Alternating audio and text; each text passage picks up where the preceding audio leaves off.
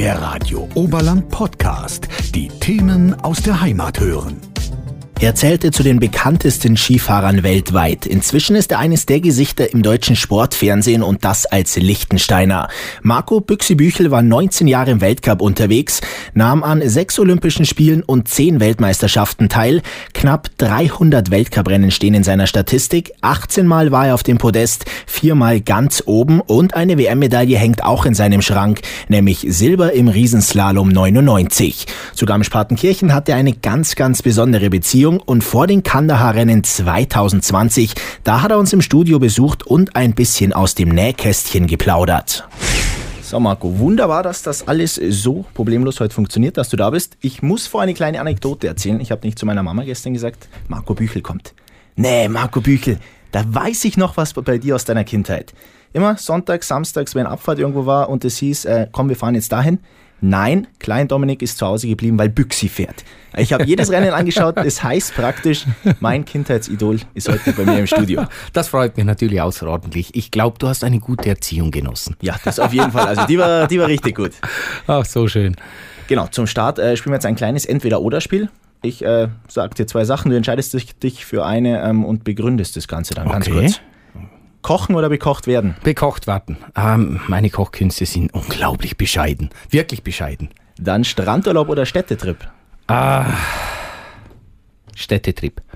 Weil, ja, hin und wieder Strand, ein Buch, ja, aber ich erlebe lieber was. Fahrrad oder Auto? Fahrrad. Ähm, ich bin zwar kein Biker, absolut nicht. Ich bin schon der Berggänger, äh, zu Fuß mehrheitlich, aber wenn ich die Wahl habe, dann schon lieber Bewegung. Dann schauen wir auf den Skiweltcup, Feuz oder Dresden?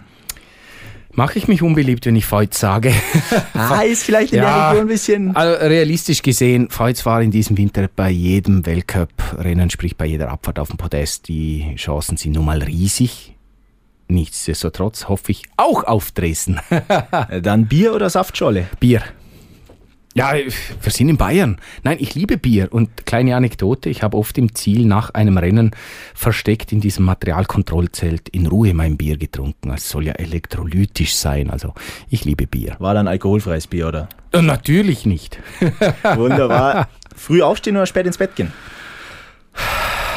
Eigentlich früh aufstehen wobei das immer schwerer fällt. Manche Leute sagen, äh, aufs Alter braucht man weniger Schlaf. Stimmt nicht. Ich brauche immer noch meine neun Stunden. Also ein bisschen länger schlafen habe ich nichts dagegen, aber ich will den Tag genießen. Ich hole das Maximum raus. Äh, dann auch eine Frage, die äh, Familien teilweise spaltet. Ähm, Nutella-Brot mit oder ohne Butter? Ähm, ohne Butter. Weiß nicht warum, aber die Butter stört mich ein bisschen. Wenn du unterwegs bist auf Reisen beim Weltcup oder so, wie schaut es in einem Zimmer aus? Chaos oder Ordnung? Geordnetes Chaos. Ja, ich weiß, wo alles liegt. Also meine Frau ist da diesbezüglich nicht nur zu Hause, sondern auch unterwegs oder im Büro. Äh, sehr erstaunt, wie groß das Chaos ist, aber dass ich immer alles finde und immer genau weiß, wo was ist. Also geordnetes Chaos.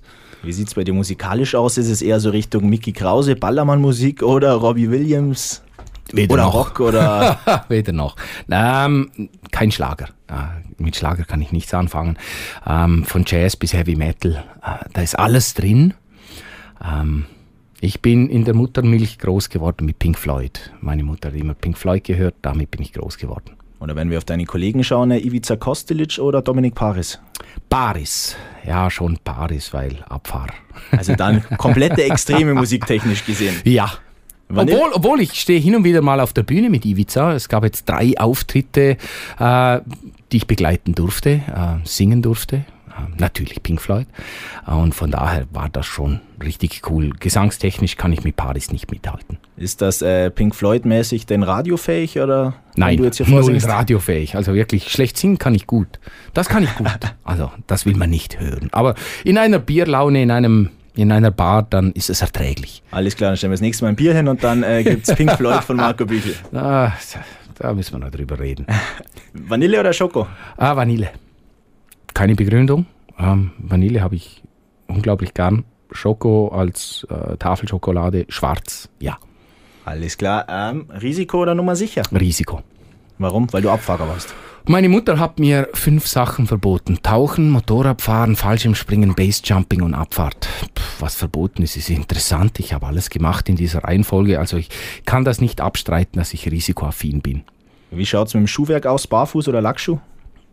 Na, dann schon lieber barfuß. Obwohl ich habe letztes Wochenende in Kitzbühel einen Lackschuh getragen. Äh, Motto war Black Tie und da gehört das dazu. Das einzige Paar Lackschuhe, das ich besitze. Äh, dann sind wir damit mit unserer kleinen Runde durch mhm. und äh, schauen mal ein bisschen auf deine Karriere. Garmisch war ja äh, für dich oder ist für dich ein besonderer Ort. Warum? Ich habe hier einen Kreis geschlossen. Ich habe mein allererstes Weltcuprennen hier gefahren. Das war der Weltcup Super G 1991. Ich durfte im Jahr 2003 meinen ersten Weltcup-Sieg feiern, hier in Garmisch, der Super-G in Garmisch. Und mein allerletztes Rennen war dann 2010 der Super-G in Garmisch. Und ich war auf den Tag, ich glaube vier Tage Unterschied, war ich doppelt so alt wie bei meinem ersten Rennen. Also in Garmisch öffnet und schließt sich ein Kreis. Und deshalb ist Garmisch immer für mich tief in meinem Herzen verankert. Bei deinem äh, letzten Rennen hier in Garmisch-Partenkirchen, da hattest du ja das Outfit an, was praktisch heute bei den Temperaturen geeignet gewesen war. Äh, wie warst du da unterwegs damals? Ja, ich hatte ich hatte die Idee, eine Anlehnung an Bayern zu bringen und Bayern Lederhosen kurz. Ähm, aber da ich nicht Bayer bin, fand ich das ein bisschen frech, dass ich dann mit bayerischen Lederhosen fahre, sondern ich habe gedacht, da ich ja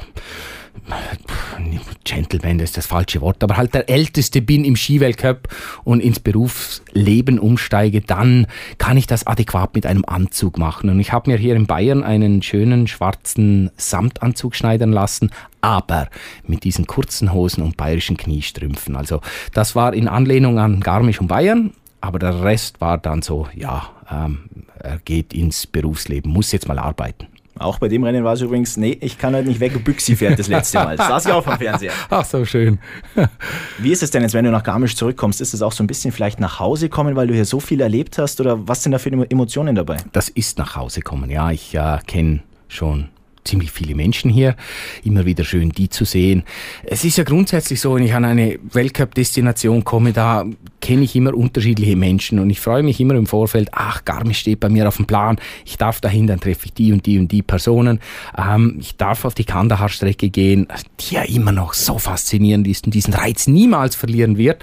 Und das ist einfach das Package, das auch mein Herz aufblühen lässt. Und das muss ich aber in einer Reihe nennen mit Wengen, mit Kitzbühel und Garmisch. Das ist ja Back-to-Back, -back, das sind alle drei Stationen. Das ist so die schönste Zeit äh, im Winter für mich während des Jahres. Zwischen dem ersten und dem letzten Rennen waren ja, glaube ich, 300 andere, mehr als 300 andere. Genau. Wie sieht es denn äh, rein körperlich aus? Wo zwickt's? Wo hat die Abfahrtskarriere Spuren hinterlassen? naja, ich hatte ein bisschen Glück, das muss ich zugeben. Ich habe hüftabwärts bis zu den Füßen keine Narbe. Also ich war niemals verletzt. Äh, äh, Hüft nach unten, Knie super beieinander. Ich hatte einen Armbruch, meine Schulter war kaputt, äh, Rippen gebrochen, Nase gebrochen. Das ist alles kein Problem. Das Einzige, was mich zwickt, ich hatte während meiner Karriere einen Bandscheibenriss. Und da gibt es so Tage, die sind ein bisschen mühsam. Aber grundsätzlich, hey, ich bin gut rausgekommen und das ist schön. Ich kann ähm, viel Sport machen. Konntest du deine Karriere denn genießen in der aktiven Zeit oder hat man das danach erst gemerkt, dass es eigentlich schon ganz geil war, was man da gemacht hat? Das ist ein bisschen ambivalent. Einerseits konnte ich es genießen, andererseits war der Druck enorm groß. Äh, Ängste sind mitgefahren. Ähm, emotionale Achterbahnen, die nicht immer einfach waren. Aber unterm Strich ist es so, Emotionen sind das größte Abenteuer, das es gibt. Und das habe ich immer so betrachtet. Also auch bei Niederlagen äh, habe ich diese Emotionen willkommen geheißen, auch wenn sie nicht immer schön sind. Aber das macht doch das Leben spannend. Ähm, Im Nachgang natürlich sieht man oft die schönen Dinge noch schöner und die schlechten lässt man weg. Und das ist auch bei mir so. Also im, im Rückspiegel muss ich sagen, das war alles nur schön auch wenn es nicht so war. du hast gerade die Angst angesprochen. Wie besiegt man die als Abfahrer? Weil ich denke mal, wenn man Kitzbühel dasteht oder auch Garmisch oben, wenn man startet, sind ja so Sachen, wo man sich überlegt, hey, warum mache ja. ich das eigentlich? Ja, Angst ist ja ein Gefühl des Unterbewusstseins. Und meine Ansicht ist, dass der Spitzensportler, der Skirennfahrer, der Abfahrer in diesem Falle ein Meister darin ist dieses Gefühl des Unterbewusstseins leise zu stellen. Nicht auszuschalten, nicht komplett wegzudrücken, sondern einfach leise zu stellen. Das heißt, das Bewusstsein der Kopf sagt dann dem Bauch, Psst, ruhig, nicht jetzt. Ich brauche dich schon noch, weil äh, viele Entscheidungen fällen, fällen wir aus dem Bauch. Aber in dem Moment ist einfach der Kopf am Start, der ein bisschen diktiert und die Kontrolle übernimmt und übernehmen muss äh, so quasi, das kann ich, ich habe trainiert, äh, sei mutig, das bringen wir hin. Also wirklich gut zureden. Ja, und dann hopp, hopp, dann geht das schon. Am Start stehen. Nimm uns mal so ein bisschen mit, wie war das früher? Du fährst rein in dieses Loch ja praktisch, stehst dann alleine vorne, hast vielleicht hinter dir noch einen wilden Servicemann, der dir alle guten Wünsche hinterher schreit. Ja, es ist halt so, man kann ja die Startzeit genauestens ausrechnen und weiß, in zwei oder in vier Minuten bin ich dran, weil das sind ja immer zwei Minuten Intervalle. Und man kommt ins Starthaus, also ich bin immer so sechs Minuten vor meinem Starthaus ins, äh, in, vor meinem Start ins Starthaus hineingegangen und dann steht der Bindungsservicemann da, der Servicemann und der Physiotherapeut und dann werden da die Skier angezogen und die Schraube wird angedreht, bis es nicht mehr geht und ähm, da macht man sich schon die ersten Gedanken und der Physiotherapeut schreit mich an und sagt mir, dass ich sowieso der Beste bin auf dieser Welt und alles gewinnen werde und zwei Minuten vor meinem Start sehe ich dann den Läufer vor mir verschwinden und ich habe ihm immer noch zugeschaut und dann in meinem Kopf kam immer dieser Gedanke, nach zwei Minuten und dann bist du dran. Und der Physiotherapeut hat dann immer gesagt, heute ist ein Tag und das gewinnst und du bist der Beste. Und das war immer der Moment, wo ich gedacht habe, gib Ruhe, du musst hier nicht fahren, ich muss. Ja, und dann so 15 Sekunden vor meinem Start Stöcke platzieren, Augen schließen, nochmals die ersten zwei, drei Tore im Kopf durchgehen, Rumpf anspannen. Und dann habe ich es gehört, wie er äh, runterzählt, diese fünf, vier, drei, zwei, eins. Und ja, natürlich hinter mir Gebrüll, aber das, äh, ob das motivierend ist, ich weiß nicht. Ich war dann in meinem Tunnel.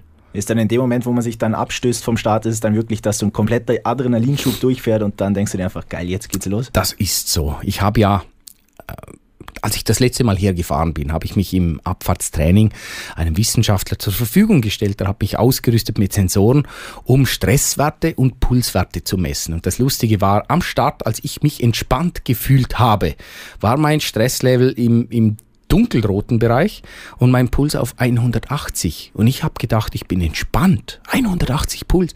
Und das Interessante ist, in diesem Moment, als ich gestartet bin, fällt Puls und Stresslevel nach unten bis zum ersten Tor. Und dann steigt der Stresslevel wieder aber in die Höhe und er kommt dann nicht mehr runter, bis ich im Ziel bin und der Puls steigt dann kontinuierlich.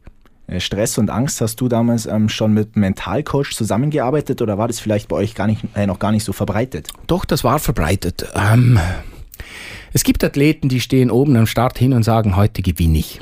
Und die fahren runter und die machen das. Ähm, das ist eine kleine Prozentzahl.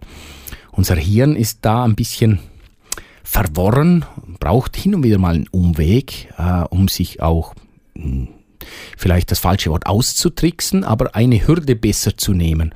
Und das habe ich früh realisiert. Ich habe begonnen mit äh, Mentalcoaches, habe dann aber schnell gewechselt zu einem Psychiater, der auf der Sporthypnose beheimatet war. Und dann habe ich acht Jahre lang auf diesem Gebiet Sporthypnose gearbeitet, bis er am Schluss gesagt hat, du, du hast alle Werkzeuge in dir, ich kann dir nicht mehr helfen. Und das sind so Werkzeuge, die ich dann immer wieder hervorgenommen habe.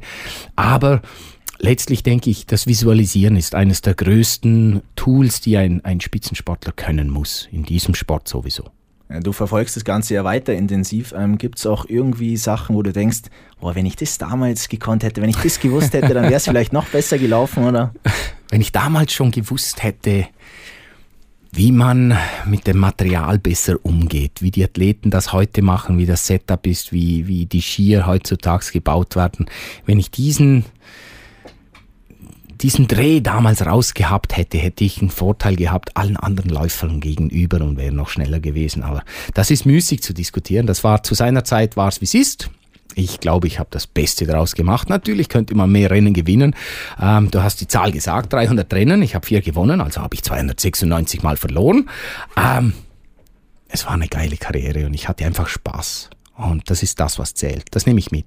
Und noch eines, am Ende der Karriere spielt das ja auch keine Rolle mehr. Habe ich vier, 14, 40 Rennen gewonnen, das spielt keine Rolle mehr. Das ist etwas für die Statistik. Das interessiert mich nicht.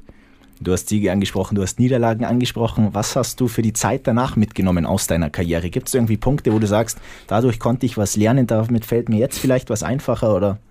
Man lernt zu beißen. Man lernt sich durch, durchzusetzen, Durchhaltewillen zu haben, etwas, äh, für das man brennt, auch zu kämpfen, sich noch tiefer rein zu knien, noch mehr reinzuhängen, also so Zielorientiertheit, äh, das letzte Geben für ein Projekt, das lernt man.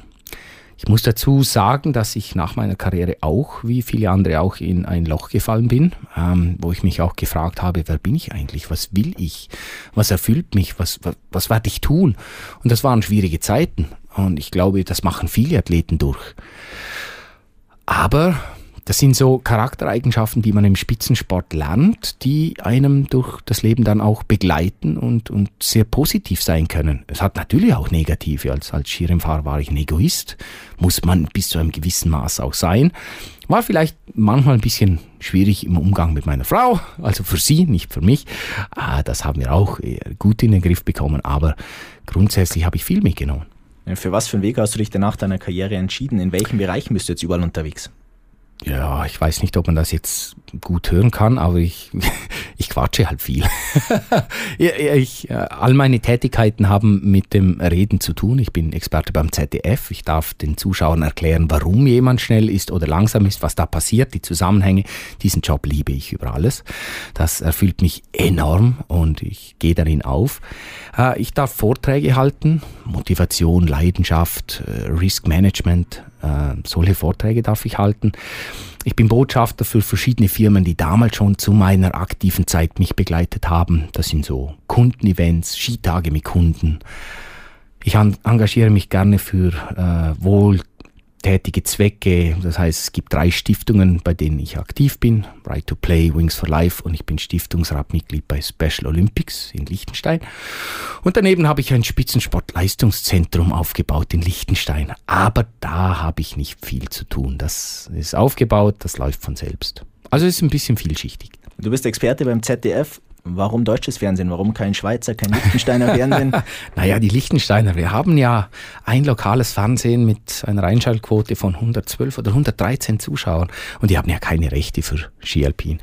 Äh, so knapp ein Jahr vor meinem Rücktritt, ich glaube, das waren so neun Monate vor meinem Rücktritt, ist das ZDF auf mich zugekommen und ich hätte das nie für möglich gehalten. Und äh, ich habe sofort aufgestreckt. Ja, das machen wir, da bin ich dabei. Es erfüllt mich mit Stolz, wenn ein großer öffentlich-rechtlicher Fernsehen aus, aus Deutschland mich anfragt, das zu machen.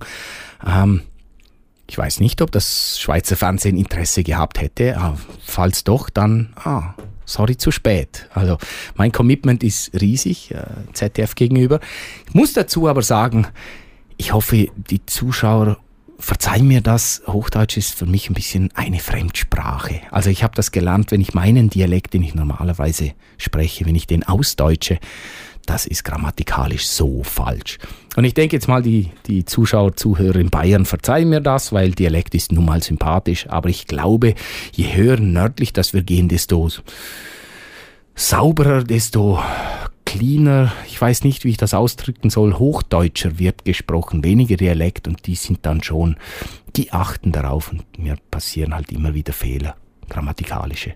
War das für dich jetzt vielleicht auch wie am Anfang von der Skikarriere, dass du halt so eine Entwicklung durchmachst? Hast du danach auch so Feedback bekommen, hey, du musst das besser machen und da musst du draufschauen oder warst du Naturtalent von Anfang an? Ich habe gedacht, ich kriege eine Schulung. Alles, was gab's, war, äh, alles, was es gab, war ein Test und die einzige Korrektur war, äh, das ist der Fahrstil, nicht der Stil. Das ist was anderes, den wollen wir nicht sehen. Aber das war die einzige Korrektur. Und dann saß ich vor dem Mikrofon äh, beim ersten Rennen und hab geschwitzt. Ähm, es gab dann halt immer wieder Feedback, das solltest du nicht oder das mehr. Es ist Learning by Doing. Aber sie haben mir unglaublich viel Vertrauen geschenkt und ja, ich habe viel gelernt in diesen Jahren. Ich habe mich weiterentwickelt, traue ich mich zu sagen. Ich glaube, ich habe mich weiterentwickelt.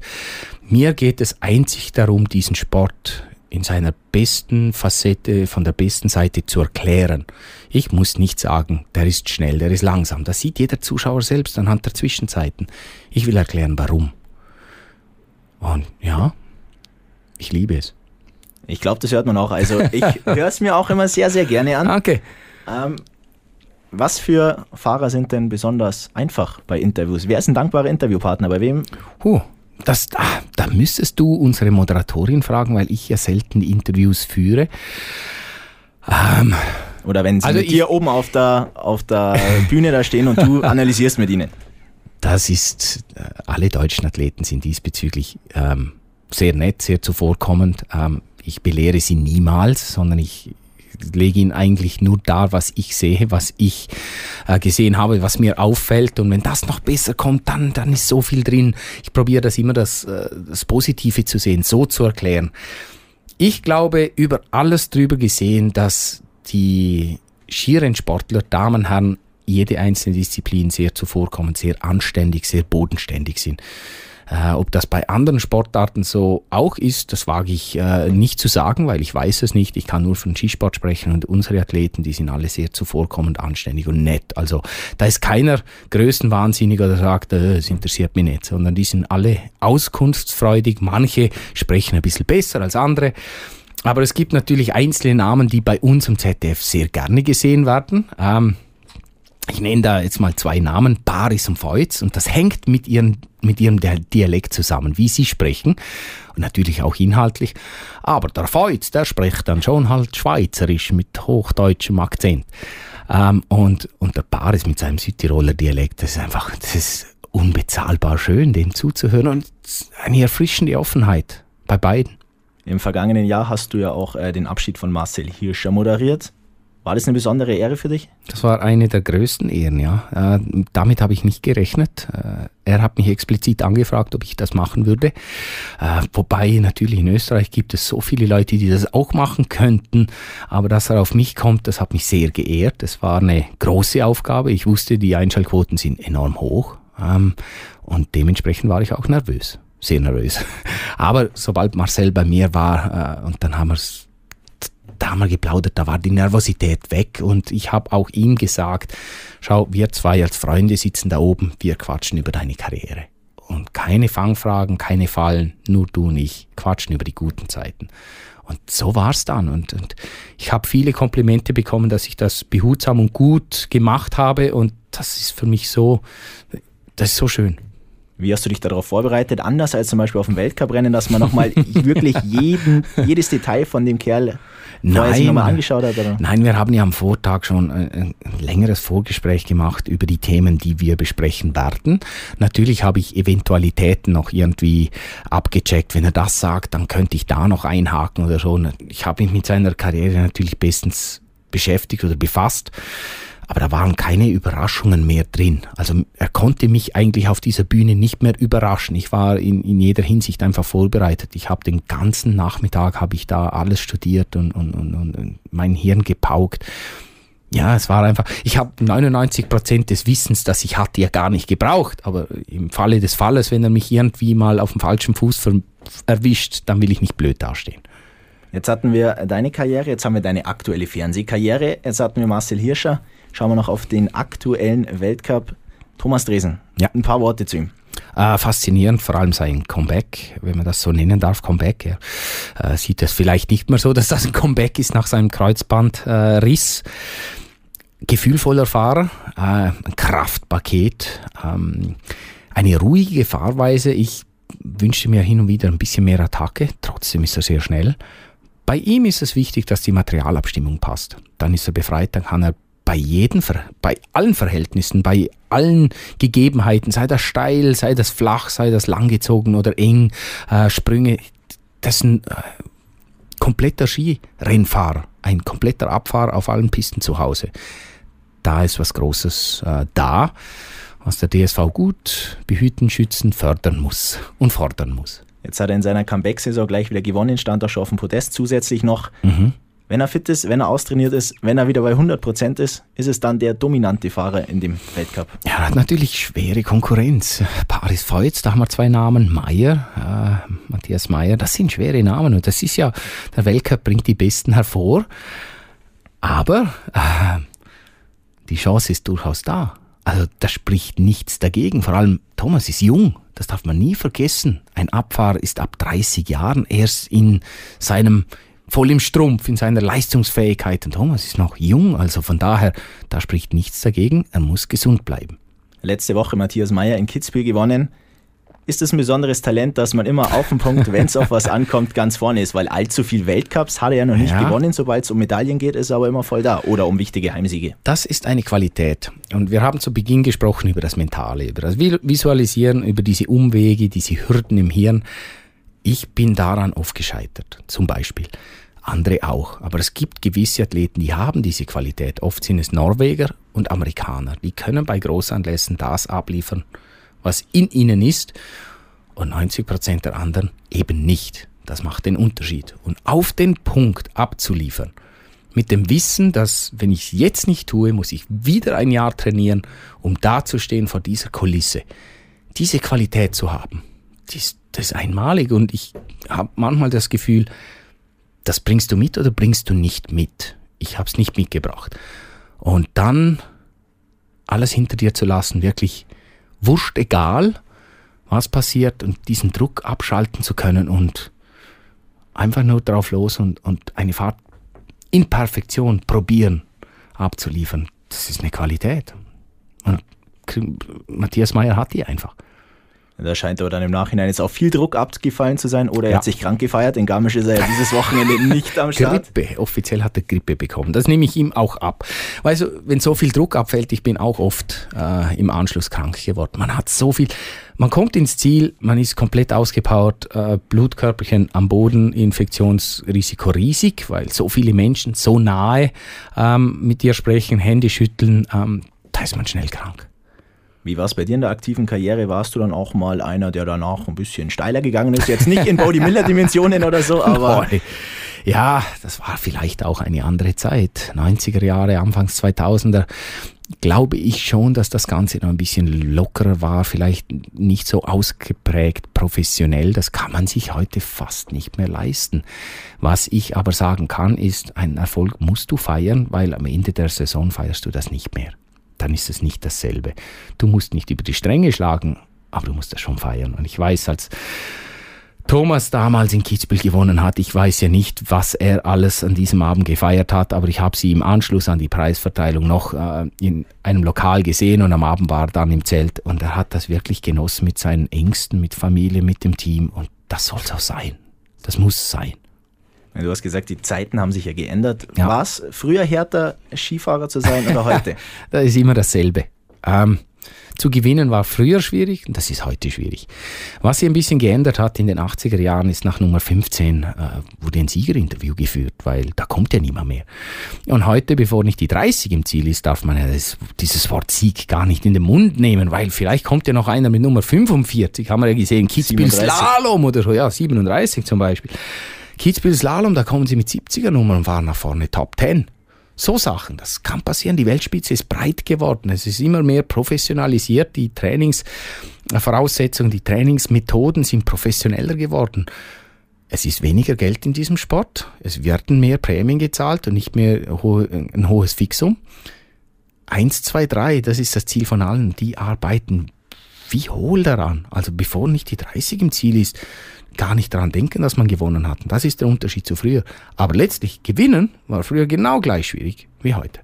War ein zweiter oder ein dritter Platz für dich damals auch eine Niederlage oder hat man das dann vielleicht auch so gesehen, hey, ich bin auf dem Podest, das schaut jetzt also nicht man, so schlecht aus? Man sagt ja, neben dem Sieger ist der Drittplatzierte der Glücklichste. Der zweite fragt sich immer, wo habe ich es verloren? Der dritte ist happy, dass er auf dem Podest steht, nicht vierter ist.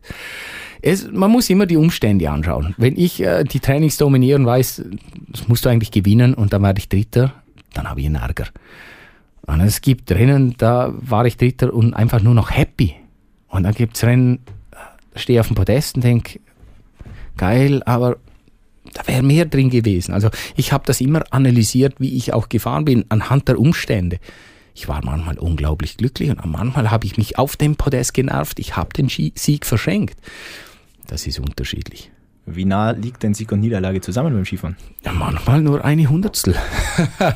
ich habe die WM-Goldmedaille um fünf Hundertstel verloren, war aber eineinhalb Sekunden vor dem Drittplatzierten. Ich habe den Sieg in Kitzbühel auf der Abfahrt um fünf Hundertstel verloren. Habe dann den Super-G gewonnen, ja, aber Abfahrtssieg um 500, das ist halt, so nahe liegt das beieinander. Und das, sind, das ist ein Wimpernschlag, wenn man zwei Minuten fährt.